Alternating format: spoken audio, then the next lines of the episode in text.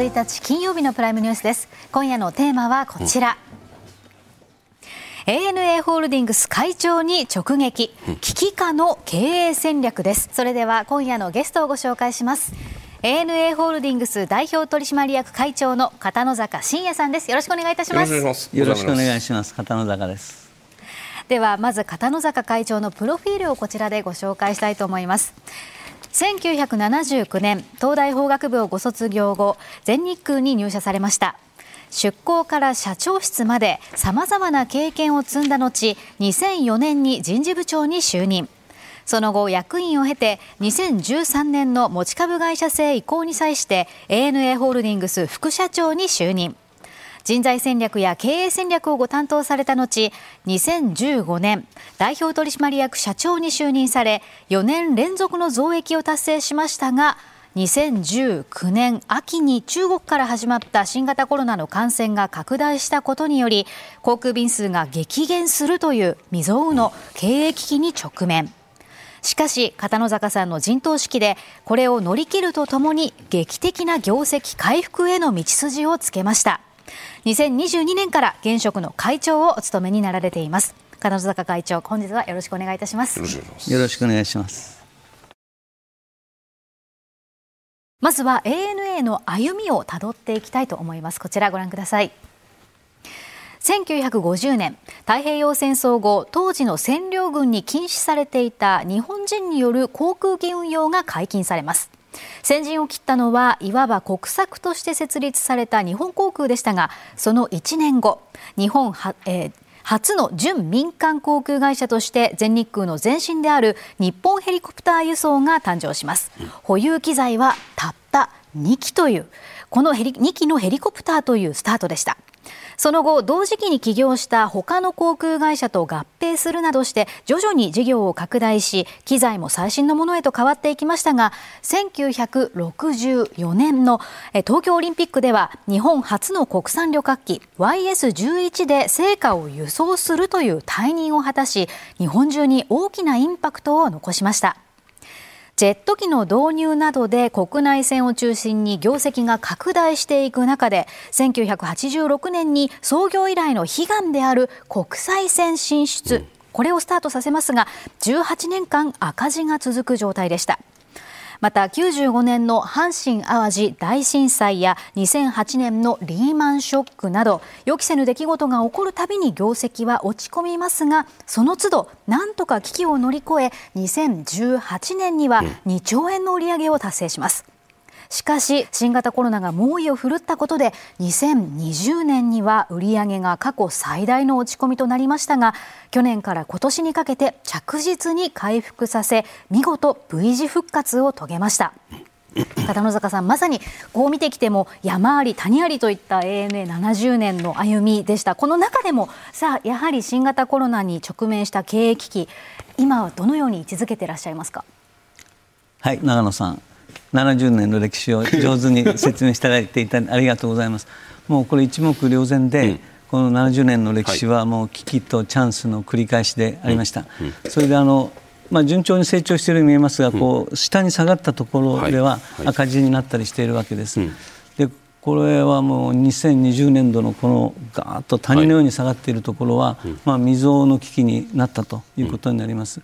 あの2020年というのはあのちょうど東京オリンピック・パラリンピックが夏に控えていて、私たちはあの羽田からですね、ストックホルム、ミラノ、イスタンブール、モスクワ、中国の深センと新規路線を準備して支店長たちも向こうで採用してというところだったんですね。客室乗務員も大量に採用して飛行機もたくさん買って準備していたものが、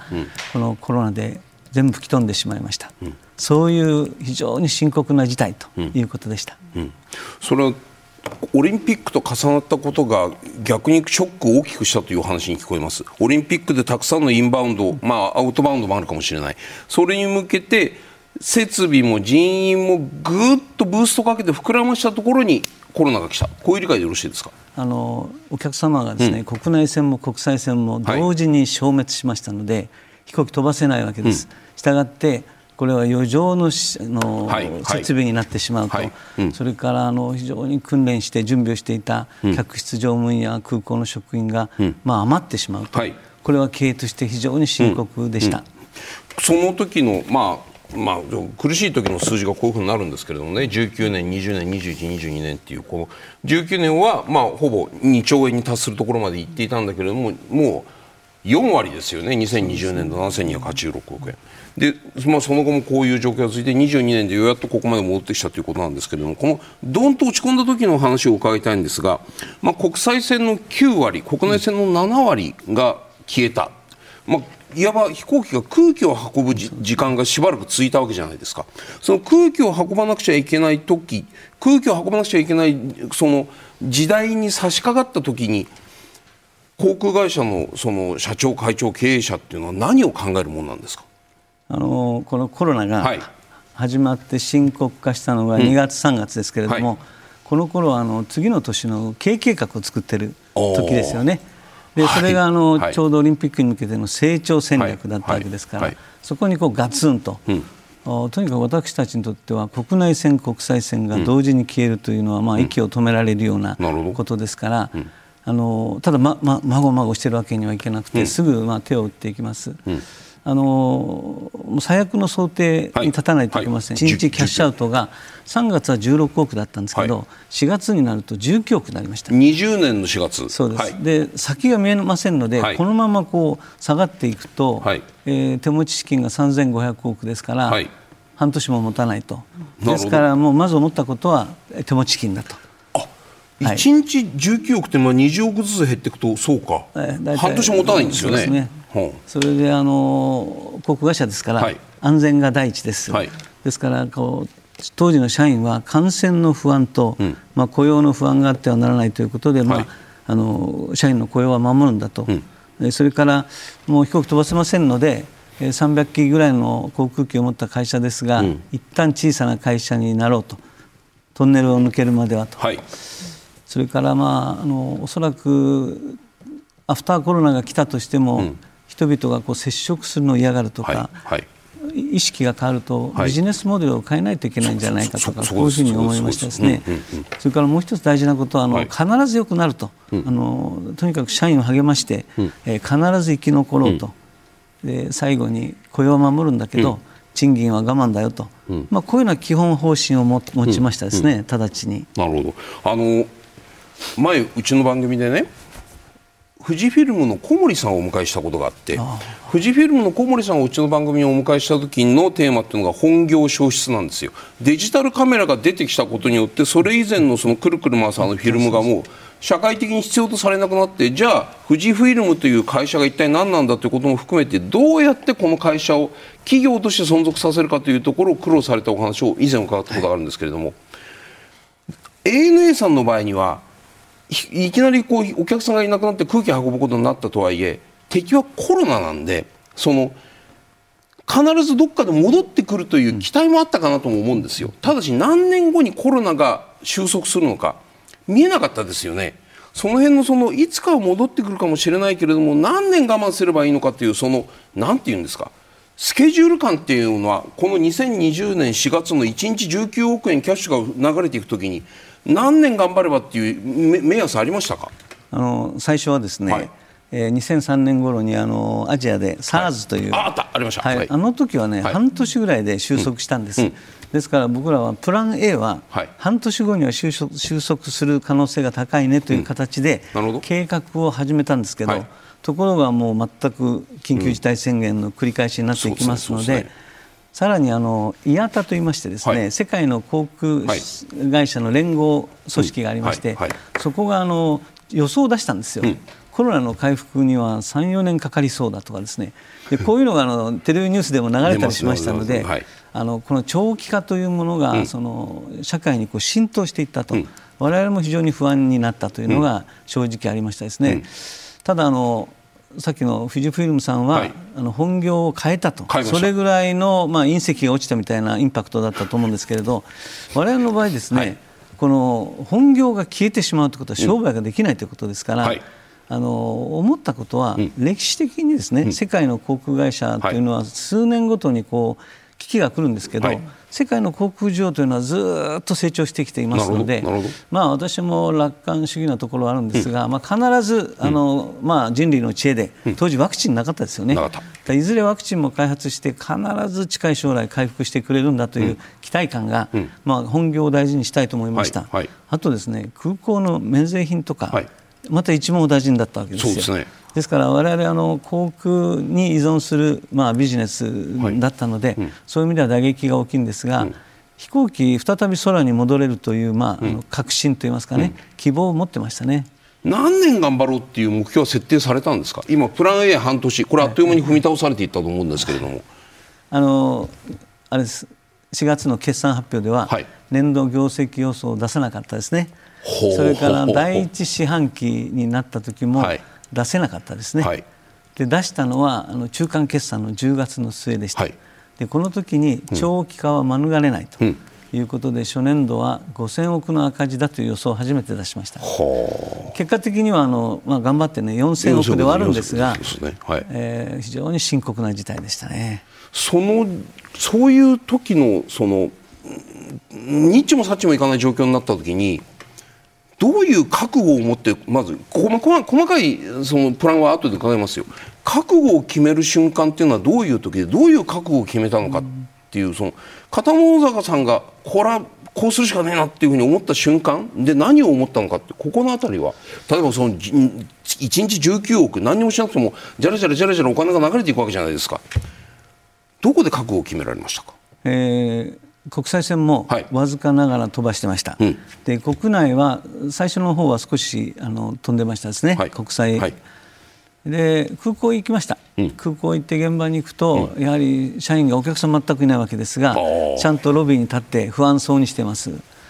でこういう人たちを見ますとね、えー、おそらく彼彼女たちはその外国のお客様と接触をする。ひょっとしたら感染があるかもしれないと、うん、フェイスガードをしたりしてで、まあ、雇用の不安もあるだろうなと思うと、これはもう腹をくくって要は生き残らないといけないということを思いましたね。まあ、だから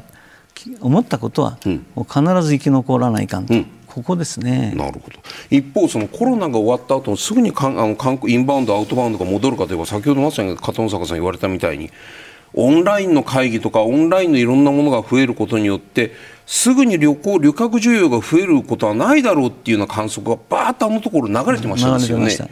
だからコロナが終わっても人は飛行機に乗らないよ人は移動しないよなんか内向きとか家での中食みたいなやつが流行ってね出かけないし家にいるしっていうそういう文化が我々の生活に、うん、浸透するんじゃないかというような見立てもあって移動しない社会になるんじゃないかというような話その辺の雰囲気ってのはどのようにご覧になってたんですか？あの今おっしゃったように、はい、あのお客さんがもう飛行機乗らずに、はい、えー、それからさらに海外ではあの気候変動で航空機はあの CO2 を出すからというグレタ・タンベルさんのね、ありました。はい、で私たちの中でいくと、うん、やっぱりあの歴史をですね、うん、社員に教えるんですよ。この地図を見せます。この地図を見せて先輩たちはもうこれ左側のところに書いてませんけど、うん、1970年の前は航空機事故が続いておりまして、安全で苦労したお客様で非常に尊い命が失われた、その後は国際線出て18年赤字ですから、リーマンショックもあったと、アジア通貨危機の後はもう7期6期も入るから7期も入る、でこういうのを乗り越えてきてますので、あの社員励ますというかですかね、はい、航空は大丈夫だよということをやっぱり語っていきましたね、うん、多少強がりだったかもしれませんけどね。それを直接間接、まあ、オンラインネットだったりテレビ社内テレビだったり直接社員にはた語りかけるというそれが非常に重要な仕事になっていった部分があるというそういう意味ですか、はい、あの私の社長としての仕事は、はあ、まずそのとにかく銀行に頭を下げて、資金を確保していくと。うん。えー、そしてもう一つはその事故を起こしてはならない、はい、ですから社員がしっかりと正しく仕事ができるような環境づくりと、うん。うん、それからあの、まあ、航空がこうやって一網打尽になりましたので、はい、えー、まあ、一本足打法では苦しいなと、はい、航空が苦しい時に支える、うん、まあ、ノンエアの世界でも柱をしっかり作っていかないといけないなと。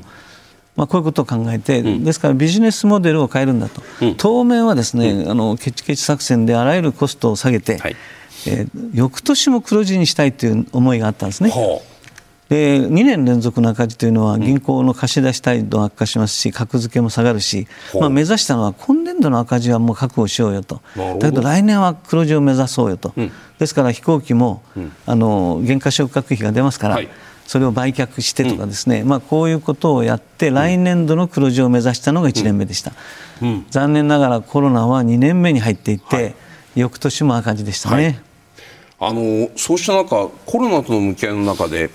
まあ、武漢から始まったんでね、はい、中国の武漢に対して、まあ、あれはなんていうんですか？救援便っていうんですか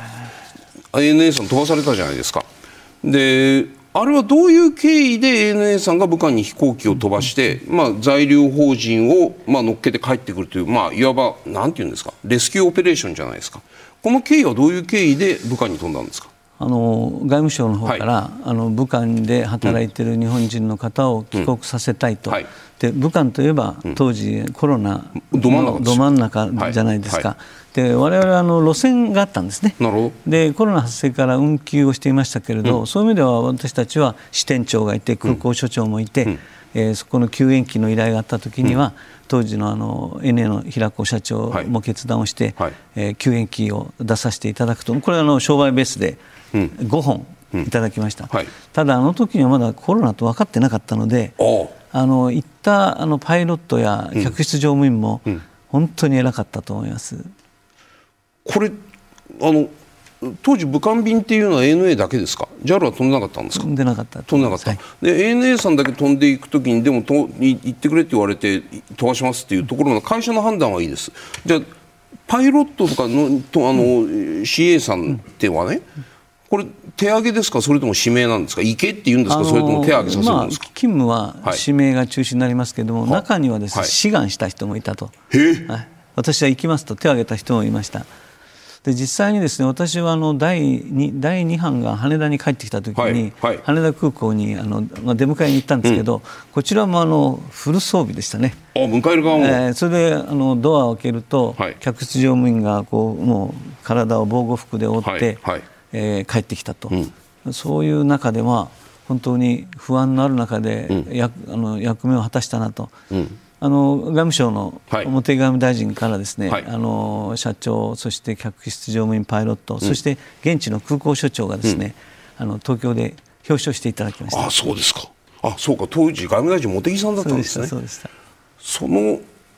帰ってきた、その表彰を受けたそのクルーにに帰ってきたところで、片野坂さんはなんか声をかけるというかかける言葉もないような気もするんですけどどんな会話を交わすものなんですか？あのですね、はい、まあ、もちろんあの確か表彰したんではないかと思いますね、はい、会社として。でその後こう食事をしたりしますはい、そうすると向こうの深刻さが分かりました、う。ん、で実際に乗っていくパイロットは機内は割としっかりと守られていますよね、で向こうもあの向こうにホテルに進んだりしませんが、はい、実際働いていたのは空港の所長や支店長たちが大変だったと思います。うんうん、あの例えばですね、はい、飛行機をハンドリングする中国人の係員がいるわけですけど、親御さんがですね、うん、もう行くなと。それぐらいあの中国社会でもそのこの病気は何だろうということでですからそういう意味ではハンドリングというんですけど、はいはい、あの日本日本人の方も空港にお連れするその車の手段とかも大変だったみたいで、うん、まあ、そういう意味ではあの日本人の駐在員の方々も、うん、えこの5回のチャーターで、うん、あの日本に帰ってこれたのは本当良かったと思います。ここからは経営危機に直面した片野坂さんが実施した具体的な取り組みを検証していきたいと思います。こちら見ていきます。6つあるんですがまずは1つ目。最悪のシナリオに立つ、うん、2つ目が手元資金の確保、うん、3つ目トップから社員への発信。これは計15回行ったということです。うん、続いてじえ継続的な政府支援の要望。これは雇用調整助成金などですね、続いて1円でも稼ぐ。そして徹底したコスト削減、最後は従業員との対話この6つでした、片野坂さんまずは1つ目から伺っていきたいんですが最悪のシナリオに立つ。これは具体的にはどういったことを想定されたんでしょうか、あの最悪のシナリオというのは、うん、当時あの欧米でもですね、はい、あの政府があの支援をして、うん、であのヨーロッパの会社ではあの政府から経人が送り込まれたりしています。はい、ですからまあ私たち。国有化ってことですか？まあまあ半分ぐらいですかね。はいはい。であのその後ちゃんと会社が立ち直って、はい、あのまあ、政府から来た役員は戻るということになっていましたけど、うんうん、まあ、私たちあの創業以来、まあ、自分の足で立つとこういうあの経営方針でいましたので、うん、やっぱりそういうふうなに会社があの、まあ、政府の傘下に入るとか、はい、あるいはよその会社と統合とかですね、うん、自分の足で立てなくなる、うん、であるいはもう一番ひどいのは倒産ですけれども、はい。こういったその最悪のシナリオに、を想定してならないようにせないかんと、うん、これがその最悪のシナリオに立つということになります。うん、でやっぱりあの売上がどれだけ減るかという予想立たなかったんで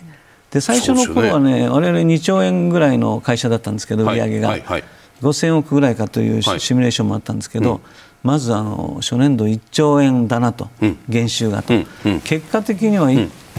兆3000億減りました、ね、そうですね、2兆円が7000億円までいったわけで、1.3兆減ったわけですよ。そうです、はい、ですから、はい、その2番目にありましたように、まずは手持ち資金だと。はいいうことになります。うん、あの毎年ちょっとまずね最悪のシナリオのところもうちょっと伺い たい。最悪のシナリオって今倒産も確保したという話もありましたけれども。倒産は確保した倒産をしてはいけないです、ね、そういうことです。そうするとじゃあ最悪のシナリオってやっぱり倒産だったんですか？ないしは国有化というお話も今半半分国有化みたいな政府から資金支援を受ける代わりに政府の誰かがまあ誰か入ってくるみたいなねそういう可能性もあるかもしれない。倒産はだめだ。国有半分国有化に関しても抵抗があるっていう。この辺のとこれは最悪だからこれは避けようで頑張ろうこういう理解でよろしいですか、まあ、そうですね。あのどうですか、はい、割と欧米は、うん、あの企業が倒産して、はい、あのまたあの新しい会社が出てくるというのは、うん、まあ、そういう新陳代謝がありますけど、ね。ね、日本は割とこう、うん、企業が、あのみんなでこう潰れないような工夫をするみたいな文化があると思います。でそういう中でやっぱり自立した経営ができなくなるのは、これ絶対避けたいと、こういうことが私の気持ちでしたね。倒産っていうのは例えばさっきもおっしゃった3500億のキャッシュを持っていて1日一番大きい時には19億ずつ、まあ、これを割り算すると180日間だから半年で終わりだっていうさっきの割り算でいくとそういうことになるんですけれども一番具合が悪かった時ってのは2020年の4月でね3500で1日20億ずつ流れていくって言ったら半年経ったら貯金ゼロ資金ゼロだよねってこれは倒産だって。非常にシンプルな計算するとそうなるんですけれどもその時は結構倒産という言葉が何て言うんですか？リアルなものとして目の前にちらついていた感じですか？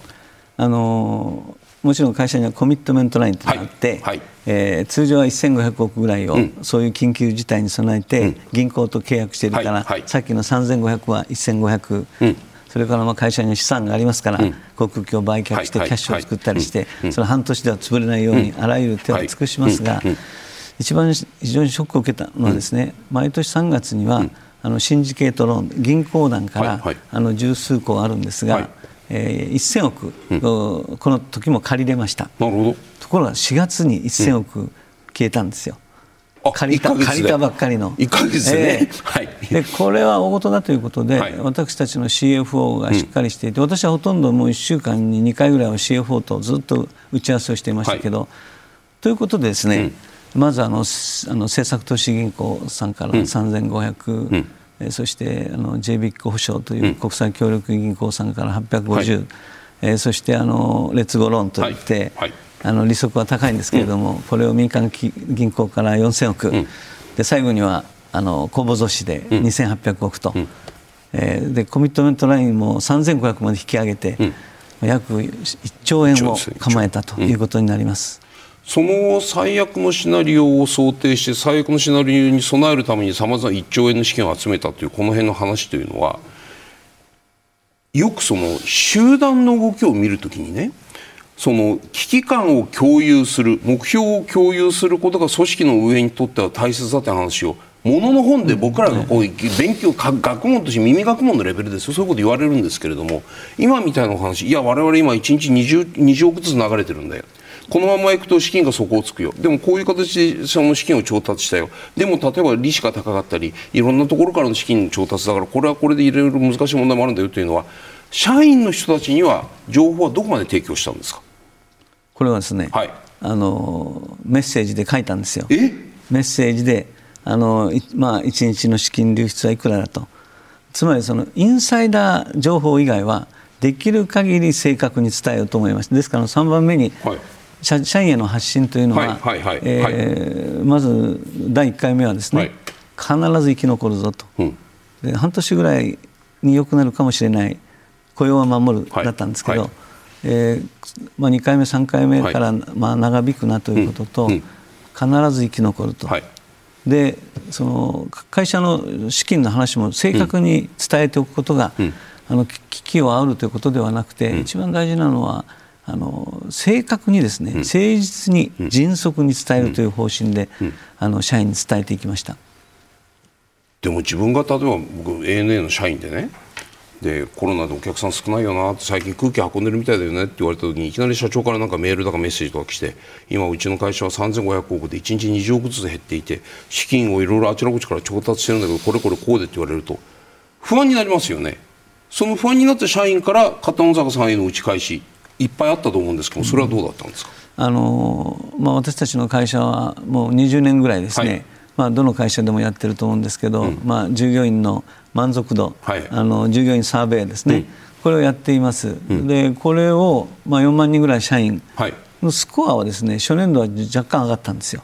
えでそこにこう自由記述欄がありまして、この自由記述欄をあの4万通近く全部読みました。読んだんですよ。でそうすると、まあ、あの会社はあの役員も一生懸命あの賃金カットを自分たちもして、うん、それから政府に対しても支援要請とか、うん、あの頑張ってくれてるなとかですね、うん、マスクも調達してとか、はい、まあ、そういう声も非常にこう励まされるメッセージもあるし、中にはあの本当にあの正直にですね、こうもうやってられないとか。これは経営責任だと、まあ、こういうの厳しい意見もありますので、やっぱりこう社員へのこの正しい情報を発信することが大事だなと思って、うん、で特にもう2回目からはあの動画になってきましたね。はい、ですからあの動画の方があの、自分の表情とか思いが伝わりやすい、うん、えー、です。テレビと同じですよ、はいはい、そういう意味ではこの社員へのメッセージ企業2年間で15回でしたけれど、これはあの必須でしたね。ほうそれに対して社員からの反応があるとそれにまた答えていくみたいなそのキャッチボールをずっと続けていたという理解でいいんですか？それはですね2年目にあの従業員との対話というのが出ています。はいはいでもともとあのいわゆるタウンミーティングみたいなことは歴代の社長をやってきています。はい。うん、であのそれってどうしてもあの会社の、まあ、ビジョンとか、うん、社長の考えをこうプレゼンして、それ前向きな時ですよね、えー、そうですそうです。これからこうなるからっていう時ね、今回はその、説明に対して聞いた方も、うん、言い返したいでしょうと、うん、だから対話という言葉になっていて、ダイアログにしていこうということで、これはまあ社長だけじゃなくて、全役員や管理職が職場で、はい、えー、自分の部下とか、あの横断組織的に、うん、対話を繰り返すことで、うん、そのまあ、みんなのどんなところに不満があるかとかですね、はい、こういったことをあの、はい、シェアするというのは、はい、この危機の中では大きかったと思います、対話を通じて何か感じる部分。例えば暴動取締役会だけでの会話とね対会話対話協議とそれとこういわゆる入社1年目で CA で入ったのでまだ飛行機乗れませんっていう人もいるかもしれない。そういう人からの訴えっていうのはだいぶ違うもんですか？あの僕は対話をして非常に印象的だったのはですね、はい、そのまあ、全一輪賃金カット、はい、ANA はボーナスゼロ、うん、2年ですから、うん、ですからその2年間ということは春秋春秋で4回ゼロってことですね？そうですね、はい、期末もゼロでしたと、はい、でこうなると、うん、その肩たたきはしなかったんですけど、うん、ANA は好きだけど住宅ローンとかあ、まあそうですね、あの子どもの教育費でやめざるを得ないと、うん、で後で出てきますけど、あの外部執行が非常に評判が良くて、はい。はい ANA の社員のちょっとブランド価値が上がったのかなと思うんですけど、うんうんうん、結構あの転職しやすく、うん、仕事がありそうですと言って辞めていく社員も結構いたんですね。でその時にあの、うん、職場で、まあ、優秀な人がこう出ていくもんですから、うん、その対話の中にこういうセリフがあってですね、こうこのままではその優秀な社員が出ていってしまうと、うん、ですから特に本社系は少し残して、うん、でその本当に余剰のある空港とか、うん、そういうところを、あのまあ、少し人整理すべきではないかと、はい。はい、まあ、こういう意見が出るわけですね。それは暴動ですか、それでも一般社員お手紙の中に、あるいはその対話をするその場で、はいはいはいはい、対話をできるだけこう少人数でやってこう、1回で終わらずにこうやり取りをする人これみんな聞いてますから。でこの話は私はもうすぐ答えて、私にとって本社の人も、整備士もパイロットも客乗員もみんな一緒だと。この話をします。それってちょっとごめんなさい。なんかこううん痩せ我慢しすぎっていうか失礼ですけどそうですか、ね、本当は優秀な人に残ってもらいたいんじゃないんですか、で私はねあの、まあ、意地悪ですから、はい、その本社でも、うん、その優秀な人が出ていったら、うんはい、その下にいる人が上がっていけるチャンスじゃないかと こういうふうに言いました。なるほど、ええ。あのいや場合によっては優秀な部下が出ていって苦しいといえば、はい、その上司が自分でやればいいじゃないかと。うん。割とこういう考えでやりましてね、はあ、えー、ちょっと話長くなりますけど、いいい昔あのこういう話があって江戸時代だかある藩の、はい、えー、財政が苦しくなった時に、うんうん、そこの家老がですね、うん、その食いぶちを減らすために、うん、あの天守閣の上からこう札をまいて、はあ、この円の中に残った人は残れると。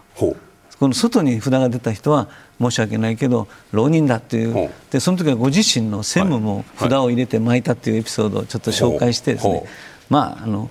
国会社にとってはですね、飛行機を飛ばす、あのパイロットや客室乗務員それから飛行機を整備する、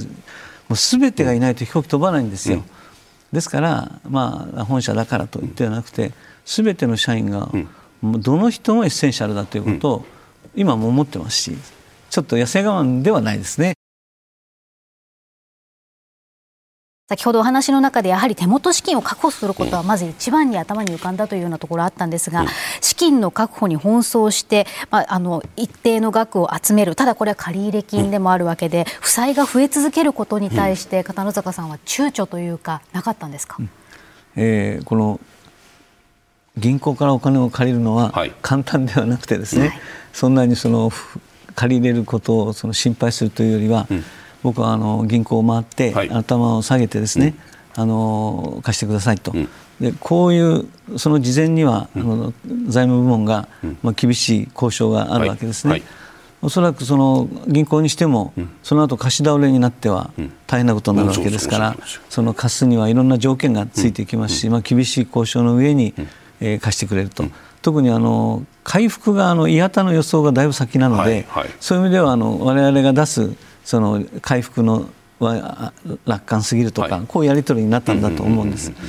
であのもちろんあのローンだけではなく、うん、この収益が赤字になると、うん、資本が劣化していきますので、はい。はい、そうすると資本とあの借金の割合、DE レシオというのがこう厳しくなっていくと、まあ、格付けとかですね、それからもう銀行もその先の成長の時にお金貸せなくなると、貸さなくなるという、まあ、こういうことを避けるためには、あのローンができるということは、銀行が返せると見ていただいたと。いうことだと思うんですね、はい、劣後ローンも非常に利息は高いんですよ、ね、7年返せないとか、その間は利息を非常に高く払う、まあ、それでもやはりその資金がなくなると、ことに比べると、ということであのあの手持ち資金をすることにはためらいはなかったですね。1兆円用意されたというお話を伺いました。1兆円を用意されたのは20 22年。はい、20年、はい、20年に1兆円用意されて、その後、追加の融資というのは受けずに済んだんですか？済んでいますね、あのまあ、あの実際は、はい、あの借り直しというのがありますので、借り直しができるということもありがたい話になっていますことと、うん、当時僕らの会社はあのローンは8000億だったんですよ、はい、でそれがちょうど倍に1兆6000億になって、うん、あの今は1兆円ぐらいのキャッシュローンを構えています。でこれはあのどこかであの劣後ローンの返済とか、はいはいはい、えー、これからの航空機の投資で少し適適正な水準に持っていきますけれども、うん、あのいずれにしてもですね、うん、あのコロナって長く続いて、はい、であのそういう中でおお客さんが航空券を買ったのにまたコロナになってしまったので、払い戻すということが出てきたんですよ。だから払い戻すためにキャッシュが出ていくんです。そうですね。でこれはあの2021年から22年度までに、はいうん、あのよく起こったんですね。はあ、でですからあの本当にキャッシュが豊かであるというのは、うん、本当に経常はマストだと思いました。はあ、そういう状況がその続く中でその資本というもの現金を今よくそのちょっと一般論で話で言うとね、はいはい、その企業内留保がためすぎでっていうよくこの大企業に対する批判めいたものがたくさん出てきますよ。でその政治の場面においても企業内留保課税みたいなものはするべきだと。その企業内の中に貯めておくお金というのはこれは事実上死蔵されている資産でこういうものは意味がないんだと。投資に回すように圧力かけなくちゃいけないというような議論を言う人もいます。ただ今の話を伺っているとキャッシュっていうのを持ってなくちゃいけなくてっていうここのあたりどうですか、はい。あのまあ、とにかくいたずらに持っていると、はい、買収されたりですね、うん、外資からということはあるわけですから、はい、で今どういう状態かというと、うん。まあ、今年の上半期の決算は、はい、おかげさまでお客様が戻ってまいりまして、うん、国内線も国際線も、うん、えー、活況を呈しています。営業利益が1200を超えて、うん、まあ、これ過去最高益だったということになりました、売上は1兆円を超えましたので、まあ、ある意味ではあのコロナ前の半分に来ているという、で下期は、うん、あのいいかというと、実は下期があの予想が1400と、うん、こう予想を変えなかったので、うん、えー、なんだこれはとこう言われましたが、うん、説明をあの新しい社長がしっかりとしていたと思うんですけれども、はい、えー、一つは今、エアバスのプラットホイットニのエンジン、うん、えー、これをあの取り替えないといけないために、はいはい、あの少し 1, 1日30便ほどの減便を、ということをお客様にご迷惑をおかけします、この辺の減収があることと、実は非常に大きいのはですね、今、人手不足。それからあの政府も、はい、あのいわゆる人的投資だと、はい、で私たちはあの、まあ、賃ボーナスが下がったものをコロナ前に戻していく、うん、それからあの委託会社にもですね、うん、あの契約を少し、あのあ温かくしないと、彼らも人がいないと、だからそのいわゆるこのエンゲージメントといいますか、はい、社員の満足度を高めるためには、ある意味では本当数数百億規模の,、あの人件費を構えていく、こういう資金需要はあるんですよ、それからあの新しい飛行機も入ってきますし、はい、今、システム投資も大きくてですね、はい、ですから、まあ、そういう意味では私たちは、うん、あのいたずらに内部留保ということはあんまり好きじゃないんですけれども、うん、あの資金はしっかりと活用していく。必要なものだと思っています。あとサフと言いまして、はい、あの植物性燃料、ね、あの、これからあの持続可能なジェット燃料、これについてもですね、私たちはこれをあの今日本の国産のサフを作ってもらうようにお願いしている、うん。はい、でどうしても大体95%以上飛行機から出してますので、うん、私はどうしてもカーボンプライシング買う側に来ています、はいはい、こういったものもあのこれからの費用負担になってきますので、うん、まあ、そういう意味では、うん、あのしっかりと、あの無駄のないお金を使っていくようにしたいと思っています、コロナの時にあの一般的に政府からの支援っていうのは、雇用調整助成金と持続化給付金っていうのをこの番組ではいろいろやりました。もう潰れそうなお店に対してこう持続化給付金がボンとしあの出されて何しろそのあの給所得が著しく減った人に対して雇用調整助成金をポンと出すみたいなそういう話があったんですけども、うん、ANA さんはその持続化給付金とか雇用調整助成金というのを申請をされたんですか？あの、まあ、航空会社はですね、はい、まあ、一番大きいと言いますか代表的なものが、はいあの飛行機が空港に降りた時の着陸料とかですね、航行援助施設料、これ高速効果と言っています。でこれを政府に減免をお願いしています、まあ、これは非常にありがたいことだったですね、でそれ以外に雇用調整助成金、これはですね初年度、えー、430億円。僕それ多いんだか少ないんだか分からないけどでもたくさんですよね日本一じゃないか日本一ですか？そうそれでこれ翌年も200億を超える、はい、でこれあのもう返済しなくていいということで、うん、もちろんいろんなあの企業が申請をしたと思うんですけど、結構申請大変で手続きがあのこれ間違うと大変なあの、超過金課徴金になりますので。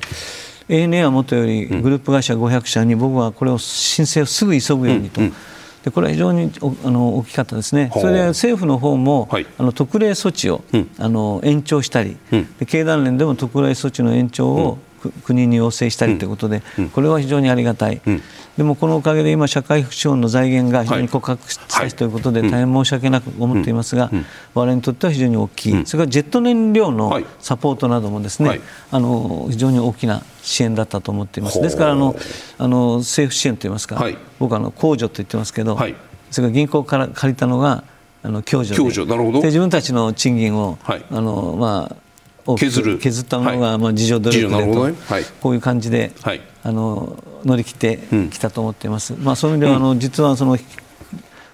あのオフィスの賃料とか、はい、それからボーイングとかエアバスには買った飛行機を、あのデリバリーを後ろに送らせてくれとかですねありとあらゆるところステークホルダーに、はい、で何といっても株主様には無敗ですから、うん、何年ですか？19年、はい、あの黒字でしたけど、はい、もうこれは無敗にして、はい、19、20、21、はい、22、うん、4期無敗、はい、でこの間、今年度の,、あの決算発表中間の時に、あの社長が今年は、まあ、昔の半分ぐらいの30円を計画するというのを発表しましたので、まあ、本当にあの株主の皆様には、あのご心配、ご迷惑をおかけしたと思っております。お金を作るために飛行機を売ったというお話を伺いました、何機をお持ちで何機売ったんですか？あの、はい、ANA とピーチという、はい、あの LCC を合わせて300機ほど持っていました、うん。はい、でそのうちですね大型機を35機売却しました、うん、まあ、とは言ってもですね、うん、世界中で飛行機がいりませんので、あのそんなに売れないじゃないですか。ですからあのこの飛行機を売るチームはあのテレビでもあの、はい、紹介されていましてですね、はい、あの非常に苦労する世界中と交渉して、うん、この35機の売却を成し遂げた、うん、あのその分キャッシュ入ってきます、うん、もちろんですねまだ使える飛行機なんですよ。そうですよ、ね、15年ぐらいの飛行機、はい、ですからそこであの損が出てきますし、はい、まあ、初年度の損は所翌年からはあのコスト削減になるということで、うん、まあ、飛行機を売る仕事をしたチームにも本当に感謝しています。それはどちらかというとその翌年度以降の持っていることによる赤字を消すために安くても仕方ないから売却したというこの理解でいいですね。そうですね、まあ、はい、あの大事なことは初年度のまあ4000億の赤字は、はいはいまあ、やむを得ないとしても、できれば22年度は、うん、21年度は黒字にしたかったんですけど、コロナがまたあの緊急事態宣言が延長して、まあ、ワクチンが来たものの、長引きましたよね、それで22年でしたか、オミクロンが出てきてと、残念ながらあの2年目もですね、1500億ぐらいの赤字でしたね。でそうなると3年目は何としてでも黒字ということで、まあ、3年目はあの黒字になりまして、新しい社長にその商売道具の飛行機大型機を売却するまでなんとか頑張ったという気持ちお話を伺う一方であの A380 っていうんですか？あのすごいでっかいやつ。2階建てのフル2階建てのやつ。あれは売らないで手元に残しているっていうのは本当なんですか？はい、この飛行機は、はい、あのまだあの3機発注したんですけど、はいコロナが始まった頃にはまだ1機しか来てませんでして、うんはい、あと2機目が来ました、はい、でハワイも飛ばせませんということでして、うん、この路線はですねこの飛行機はあの520人乗りで、ご覧のようにあのハワイの方々のご理解いただいて、ウミガメのデザインで、これはハワイ専用の飛行機なんですね。で他の大型航空機というのは世界中に飛んでいます。でそういう意味ではこの路線はあの3機目もまだ入ってきてません。でこれがこの間入ってきて、はいハワイに、うん、あの投入する戦略的な飛行機でしたのでこの飛行機は残しました。うん。それは？その間にちょっとあの、国内でチャーター機やったり、うん、えー、国内であのレストランやったりとかですね、うん、まあ、そういう意味ではこの飛行機は今活躍これから活躍していくと思います。続いては片野坂さんが経営危機に直面した中で、うん、従業員に対して自らのメッセージを合計で15回発信させたことについて改めて詳しく伺っていきます、うん、先ほども少しお話しいただいたんですけれども改めてこちら主な発言を見ていきたいと思います、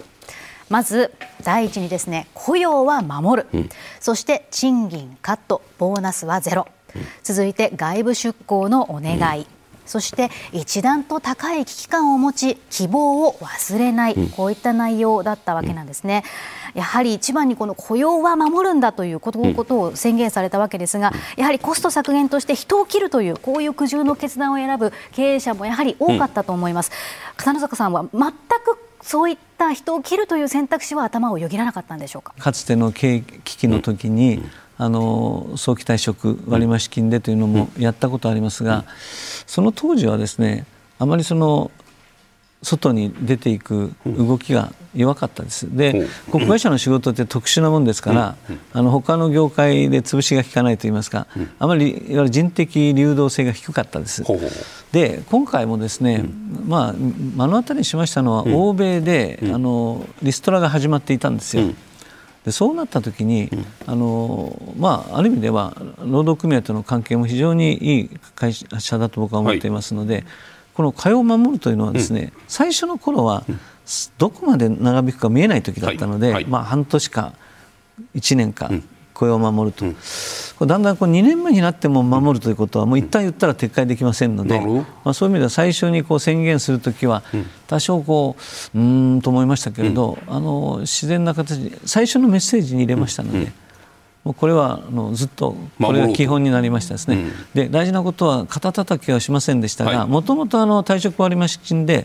利用していく制度を利用していって離れた人はいました。はい。うんそれとあの、まあ、他の会社からあの、まあ、引き抜かれたとかですね、はいはい、そういう形で出ていった人はいたと思います。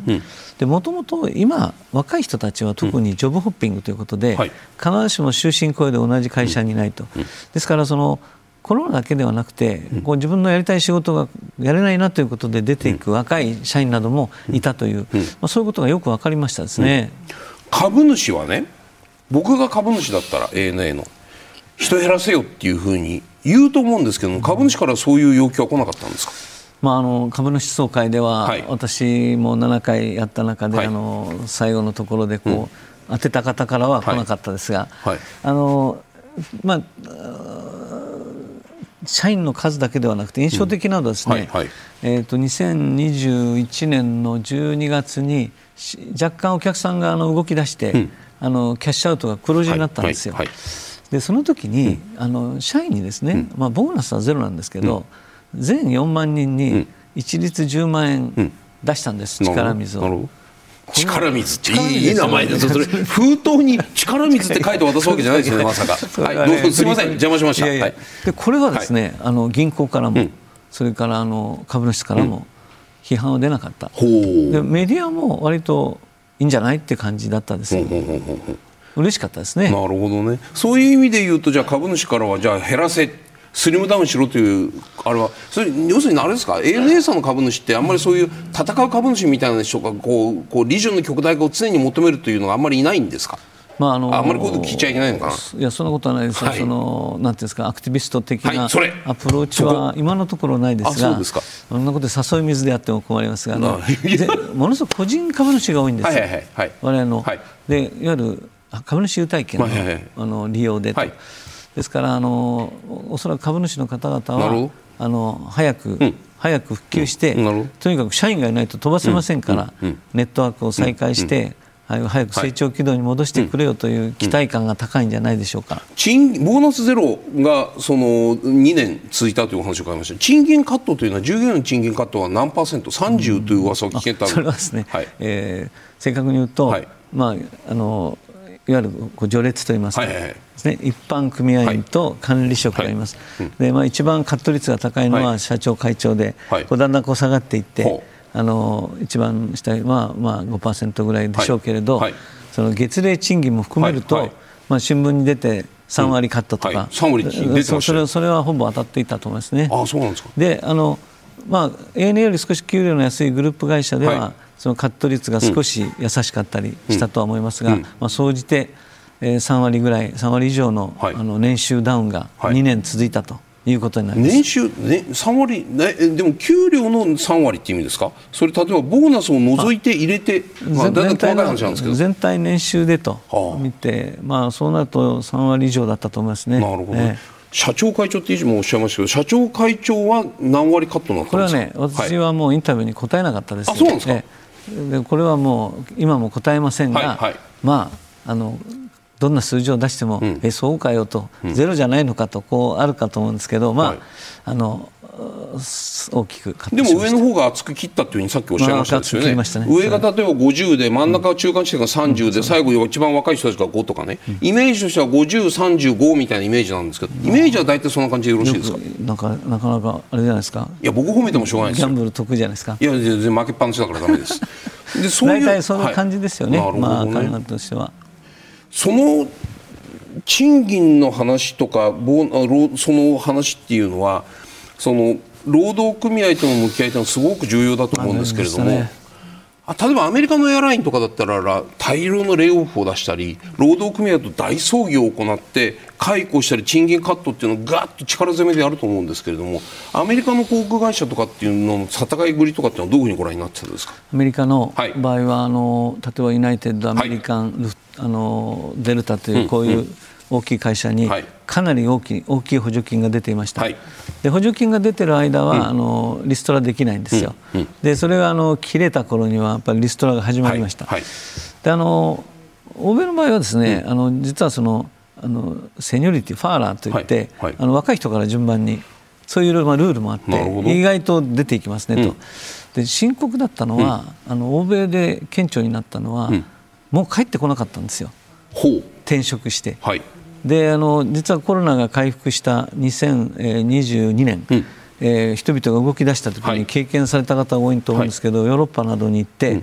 まあ、バゲージがこんなにたまり、空港に何万個とたまってしまったと。あーありましたありました。で例えばパイロットでも転職したと、はい。でこういう事態になっていましたので、うん。うんそういう意味ではその雇用を守るということは結果的に、まあ、我々2年ぐらいから経って飛行機が飛び始めた時に、あのパイロット、客室乗務員が戻ってきて、あの飛行機が飛ばせる環境にあったというのは、まあ、正解だったと思います。なるほど。その意味で言うとその雇用を守るにあたって片野坂さんは従業員に対して外部出向のお願いを発信されたわけじゃないですか、この従業員の方々に外部出向をお願いするという選択肢、このアイデアはかなり早い段階からお持ちだったんですがどういうタイミングでこの案というのが出てきたんでしょう？か、あのもともと我が社は、あの1年間に100名ぐらいの人は、あのいろんなところにまさにその人材交流とか外部志向あるんですよ。はいであよこのテロップはすごいですね、はい。あの期間2年中ですね、延べ2300名が、はい。えー330ぐらいの自治体、企業、大学はいに行きましたと、それであの従ってこう、まあ、事務局的にですね、やっぱりあの雇用を守るために、が外部に出向してもらうというのは、はい。あのアイデアとしてすぐまとまりました。実はあの中間決算を発表したときに、はい。あの10月の末に、うん。今年は4000億の5000億の赤字ですと、でその代わり、まあ、あのビジネスモデルを変えるとか、えー飛行機を売却すると、はい。一番最後に、ん。社員が余ってますので、えー外部出向をお願いしたいとん。いうことで、あの成城石井さんと野島電機さんと野島さんですね、はいはい。鳥取県さんからお話をいただいておりますというふうに私が申し上げました。はい。あれライブだったんですよ、はい。でこれを見てる人が多くてですね、はい。はい。そこからあの続々とあの、はい。申しこいいお家でもどうぞという声が相次いでいってここにご覧のこれ。でこれ全部ですね、はい。あの会社名が浮かぶぐらいこうありとあらゆるところにごめんなさい。これしていきました。てもう気になるところでこれテレビ。商社テレビホテル学校テレビ局にも人材を派遣されたんですか、ええ弊社にもこれは、どうですかね、ええあのあったかもしれません。なるえほど。あの地方も地方も含めます、はいはいはいはい。で地方ではあのこういわゆる記者をやったりですね、で一番面白いのは今、はい。あの COP28 ですか、はい。今ちょうど総理言ってますよ、環境省に出向したはい。はい。客室乗務員は、うん。COP25 とか6に行きました、はい。はい、え？え行きました行きました。はあ。それはあのおもてなしというよりもちゃんと仕事をしてスタッフとして行きました、はい。はいまあ、あの例えば保険会社、損保生保さんにも行きました、あるあの保険会社のあのトップからですね電話かかってきて、営業ですごく力になっているからあのこれ兼業にしないかってからそれだ 必ず返してくださいってこうやり取りしたんですけどあの実際にあの県知事のところにもですねあのお礼に行ったり、うん。で私この出向期間中はあの、はい。地方に出張で行った時にはできる限り出向者と会うようにして、そうするとまあ、あのどんな状態かというのも分かりましたし、あの出毎月大体100名単位で、はい。あの出ていくんでその時にまあ、あの研修があるんですけど、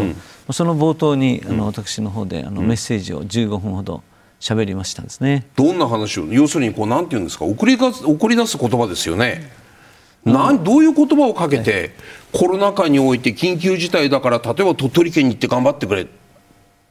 であそこの知事ユニークなんで、でまた帰ってくるからね帰帰ってこさせるからねどういう言葉をかけて送り出すんですか？これはですね、えっと、言ったことはもう、はい。毎回同じことを言いましたのでよく覚えてるんですけど、まず皆さんの働きは会社の収入になりますと、それから皆さんの出向はあのい行った人たちの反応から、あの相手相手様も喜んでますと、それから行ったあの社員も非常に学びがあるということで喜んでいますと。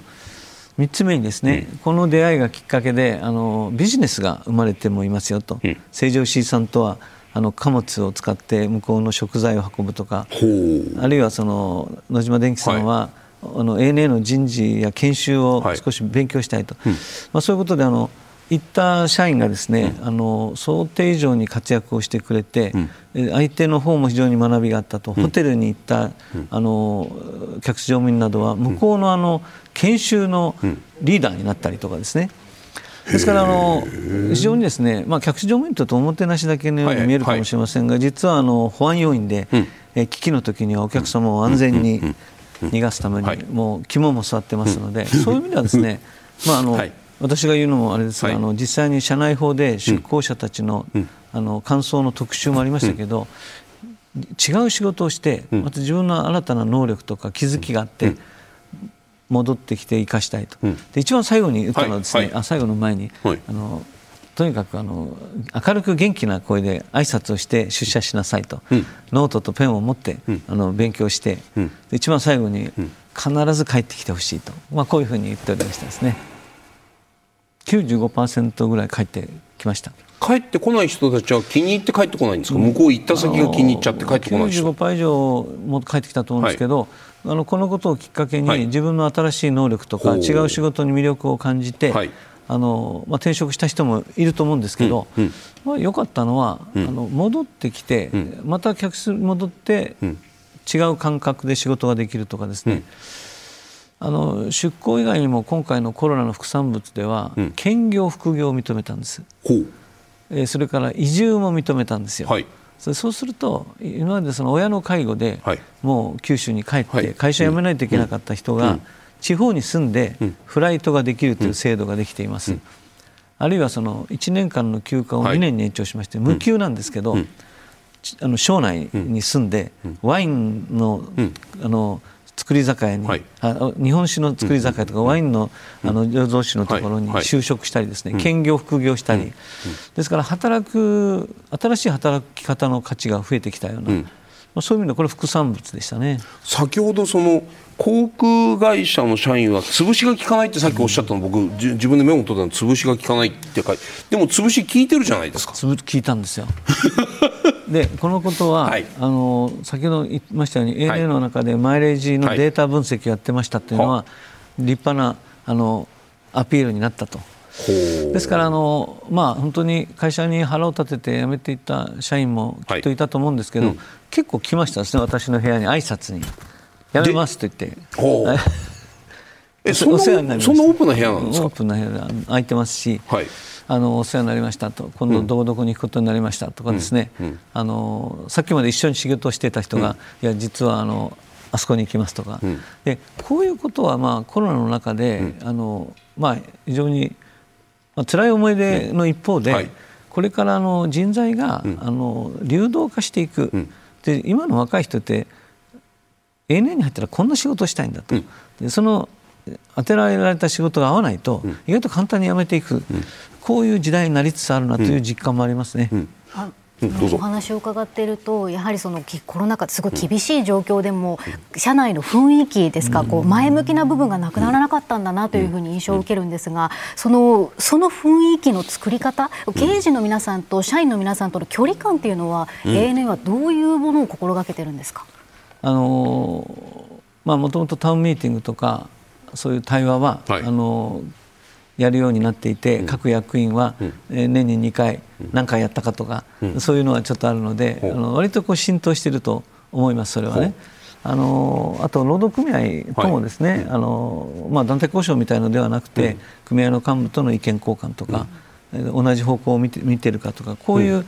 雰囲気を大事にしたいと、まあ、大昔はストライキがあって、うんはい、大変労使関係が悪い時代がありましたけれども、うん、今は、うん、あの非常に良くなっています、特にコロナの時はですね、はい、パイロットの皆さん頑張っていただいて、はい、まあ、パイロットはあの時間帯によってはあの、えー、車で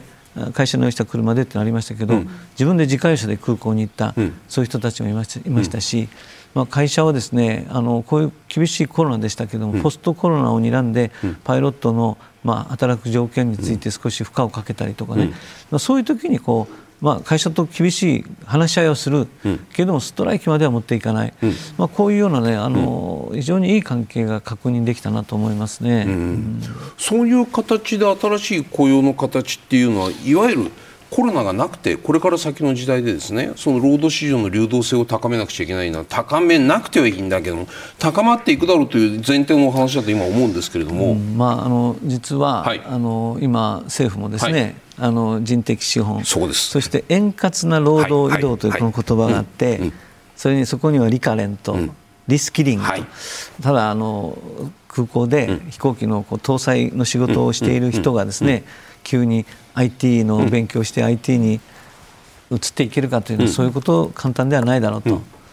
私はだから今、会社の中で、そのまあ、次のまさかの時に円滑な労働移動ができることも含めてあの現場の社員に IT 教育みたいなことをやるようになりましたね。うん。それが要するに将来ままた何かコロナとは言わない何かあった時のためにこれがスムースにいくように。いやもっと言うと、はい、えー、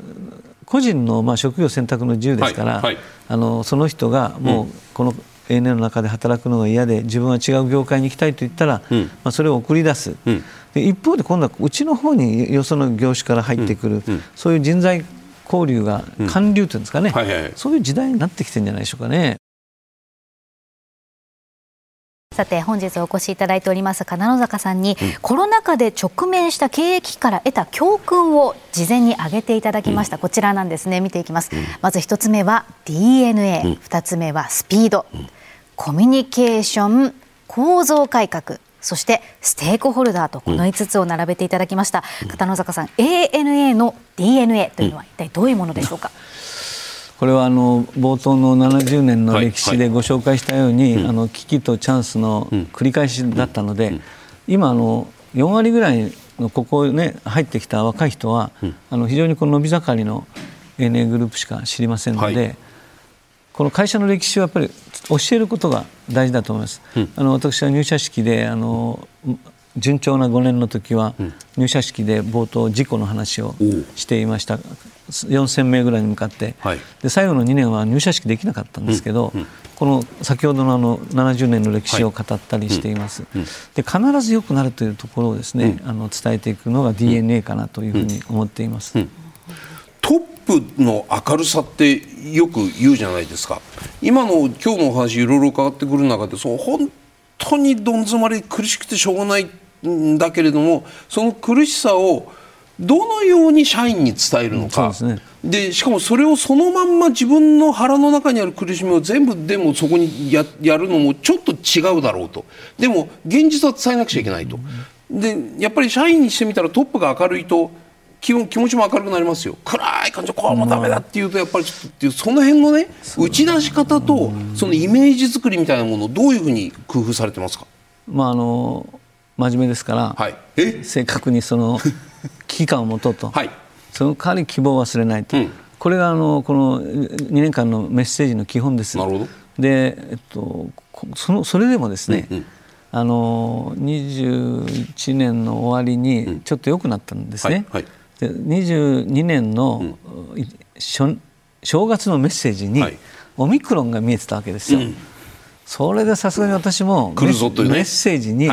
もう一喜一憂しないで、うん。もうウィズコロナで普通に思うよ、うん、こういう原案を書いたんですよ。はい、これねちょっとあの広報の若い人たちに読んでもらったらダメだったんですよ。社長と。社長から嘘でもいいからね明るいメッセージでなきゃ嫌だっていう感じでそうかと。それならということで私はもう夜明けは近いとこういうふうに変えるんですけど、あのまあ、そういう意味ではこう学びがありますよね、コミュニケーションというのは。でですから社長は、あの必ず良くなるというメッセージを言って、うん、ただそれ楽観だけではだめなので、はい。はい、どうしてもあのある時は一段と高い危機感を持とうとかですね、うんうん、しかし希望を忘れないと、まあ、こうあの普通の平凡な言葉なんですけど、はい、これはあの自分で考え出して、あの動画で伝えると、伝わるんだと思いますね、平凡なこと小さい会社になってっていうのは冴えない言葉ですけど、はい、自分で考え出した言葉なので、魂がこもっているので、はい、まあ、そういう意味ではあのメッセージはあの亡くなったあの義理の親父からも、はい、社長はメッセージは自分で書けと言われて、その通りだと思っています。なるべく自分で書くようにしています自分で書いた原稿を広報の人に筆を入れさせて直されるっていうのは僕順番逆かなと思って広報から持ってきた原稿を社長が筆入れるってのは分かるんだけど社長が書いた原稿広報がこれこれダメですっていうふうに赤入るって、そういう伝統なんですか？そうですね。そうですね。そういうことなんですか？であと一つだけ横道。そうするとねその辛い思いをされて多少無理もしながらこう明るさをこう前面に押し出してお家に帰った時っていうのはどういう家では人になるんですか？静かになっちゃうんですか？それとも家では逆に言うと振り切れてやたらと明るくなるとかいろんなこう作用反作用がそこにありそうな気もするんですけれど。まああの家内もかなり私にあの酒飲みすぎないようにとかあのいろいろ言いますよ最近は。ですから気が抜けないですね家でも。ここからはコロナ禍を経た ANA のこれからについて引き続き片野坂会長に伺いたいと思います、はいうん、まず ANA の今年度上半期の決算見ていきたいと思うんです、うん、売上高は前年比26.8%増の1兆27億円、うん、このうち航空事業の占める割合は前年比28.1%増の9131億円。そして営業利益は前年比プラス312%増の1297億円で過去最高益、うち航空事業の占める割合もプラス219%増の1277億円となっています。片野坂さん、こうやってこう、まあ、数字だけを見ますと航空事業については完全復活を遂げたようにも思えるんですけれども国内線と国際線について今後はどういうふうに見据えていらっしゃいますか？うんはい、あの国内国際線からいきますとですね、国際線はまああの今7割ぐらいですね、コロナ前の、はい、で国内は8割ぐらいで、おそらく年度末にはコロナ前に近づいていくと思います。で国際の方はですね、うん、あのビジネスの往来はすごいです。うん、で非常に満席が続いています。うん。でレジャーの方は、あのインバウンドがすごいですね、はい。はい、えー、中国がまだ今一つですけど、はいちょっと弱いのがアウトバウンドと見ています。で国内線もあの全体の回復はいいんですが、国内はビジネスの利用が減っています。でおそらくこれはオンラインで会議ができるとか、はい、こういうことが大きく左右しているなと思います。であのいずれにしてもあの回復に向かっていくだろうと、こういうふうに見ています。あの先ほど大型機をまだ使えるものを売却したという話がある中で今の ANA さんのそのラインナップっていうのはこういうふうになっていて、はいね、ジェットは大型が33中型104小型が112ターボプロップってプロペラですよね。それが24機という。このラインナップでこのまましばらくいくのかそれほど先ほどの A380 でっかい太いパイプみたいな飛行機ですよね。520人乗りだというお話を伺いました。そういう大型機をどんどんこれから入れていくおつもりでいるのかどちらの方向に向かっていくんですか？あの国際線でも、そこにある中型機のメインが787と、はい、これ中型機でもあのニューヨークとかロンドンに遠くまで飛べる、まあ、ドリームライナーと言われる、この飛行機があったおかげで、まあ、大型機ほど需要がいなくても、あの採算性が取れるということで、我が社は世界で一番この787を使っています。で大型機の方は、あのトリプルセブンというこのファーストクラスをしっかりあのついた飛行機は、で次のタイプも購入していきますし、ただ、全体としてはですね、この中小型機が国内などは特に小型機は、あの地方路線ですね、はい、えー、で非常にあの適正な利用率になる大事な飛行機ということになります、それからターボプロップ機も、あのローカルトゥローカルですね、はい、こういったところで活躍する飛行機ですので、まあ、航空会社はこの機種構成というのが、あのビジネスの上で一番大事ですので、えー、しっかりやっていきたいと思っています、うん、一番大きいのはこれから増えていくんですか、えー、この飛行機はあの380は。あのもう3機以上増えないんですよ、もう生産中止になってますから、増やしもないですもんね、えーはい、まあ、中国機を買ってくるほどはないかもしれませんね、はいはいうん、その意味でいうと、じゃあ、この大型大量輸送ということよりも、うん。この中型小型はないでしょうけど中型を持ってその頻繁なそのあの運送をすることによる企業体質の強化に今後努めていく。こういうことでよろしいですか？すね、まあ787は国際線だとファーストがついてないので、はい、その辺がちょっとネックですけれども、はい、今、ビジネスクラスでも非常に居住性を良くしたり、個室型をしていきますので、まあ、お客さんの満足度を高めていけたらいいなと思います。貨物はどうなんですか？貨物の一応表を作ったんですけれども貨物ってあのコロナの時って貨物で結構、はい、もも儲かったっていうか、はい、まああのね、助助かった部分もあるかという伺ったこともあるんですけども貨物はどうなるんですか貨物はあの我が社はですね、はい、えー、大型の貨物機が2機、はい、中型の B6 が9機あって、うん。実は私はメッセージで、はい、コロナの中で旅客はひどかったんですけど、うん、貨物は救世主だったと、うん、えー、特にワクチン日本で最初に運んできましたね、はいはい、ファイザーの、はい、それから半導体とか半導体装置とか。ちょっとあの船がですね、あの混乱しましたおかげで、航空貨物港の荷下ろしがコロナのせいでできない時がありましたですよね、あのおかげでコロナの間、あの貨物は非常に特需だったです、はいうん、で今、少しコロナ前ほどではありませんけれども、うん、まだ単価は高いですし、はい、実はあの私どもあの日本郵船さんの日本貨物航空を買収しました、はい、で彼らが大型貨物機を持っていますから、この貨物はこれからのグローバルサプライチェーンですね、日本にも九州や北海道に半導体の工場ができますよね、あれは世界中から部品が来ます、出来上がった半導体も国内、海外に出ていく。まあ、そういう意味ではあの農産物も輸出でじゃないですか、地方あの、地方から海外に、あの国際貨物、これは非常に成長の,、あの大きな柱だと思っています、貨物の将来性っていうのは僕らからあんまり見えなくて。乗る飛行機じゃないんで、ただ要するにその収入のバランスから言うと今全体の ANA さんの収入のうちの貨物収入っていうのはどのくらいのもんなんですか、まあ、2割ぐらい。ですね2割ぐらい。先ほどの、はい、大体国内と国際が半分ぐらいになっていて、残りが貨物その他と、はい、カードマイルとかですね、うんうん、そうありますので、うん、あのあのブルーが国内貨物などとなってますかね。はい、はい。貨物便っていうのはこれからじゃ伸びしろがあるんですね。ああると思います。ただはい、貨物というのはこう、はい、ボラティリティがね激しくて、まあ、船もそうなんですけど、はい、波がありますので、ただあの今は、うん、あの半導体、うん、それからあの大型貨物は、うん、あの自動車そのものも運べたりしますし、大きな荷物ですね。競馬の馬とか、非常にあと医療品ですね、医薬品、あの飛行機ならではの単価の高い航空貨物、はい、こういったものをですね、うん、あのターゲットにやっていきたいと思います。今日伺ってきたのはコロナの波にバーンとぶつかった時に ANA がどう考えていたのか、うん、その後資金をいかに調達してどのように危機を乗り越えたのかで現状のラインナップまで伺いました。これから先のことを考えた時に例えば ANA という会社はなんた GE みたいにね、昔は冷蔵庫作ってました、今はジェットエンジンですみたいな、そういう変貌を遂げていくのか、ないしは ANA っていうのは、あくまでも航空機、旅客運送を軸として、それから派生するビジネスというところで、そこでねじろを持って頑張っていくのか。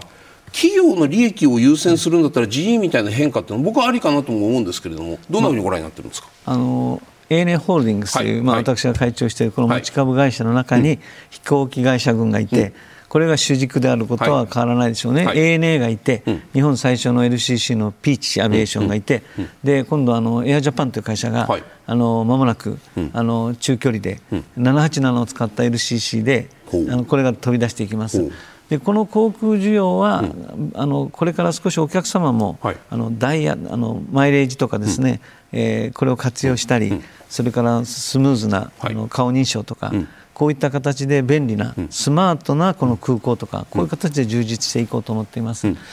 えー、貨物はもう一つ2番目にある、それから大事なのが、あのマイルで生活できるそういう経済圏 ANA 経済圏を作っていこうということで、まあ、最近はあのペイですね、はい、ANA ペイとか、はい、それから e コマースで、うん、あのモールを立ち上げていきます。はい、でこういうデータを活用した、うん、あの ANA 経済圏というのをこの ANA ホールディングスが主導になってやっていくことと、うん、全く航空でない世界でいくとですね、今取り組んでいる中でいくと、空飛ぶ車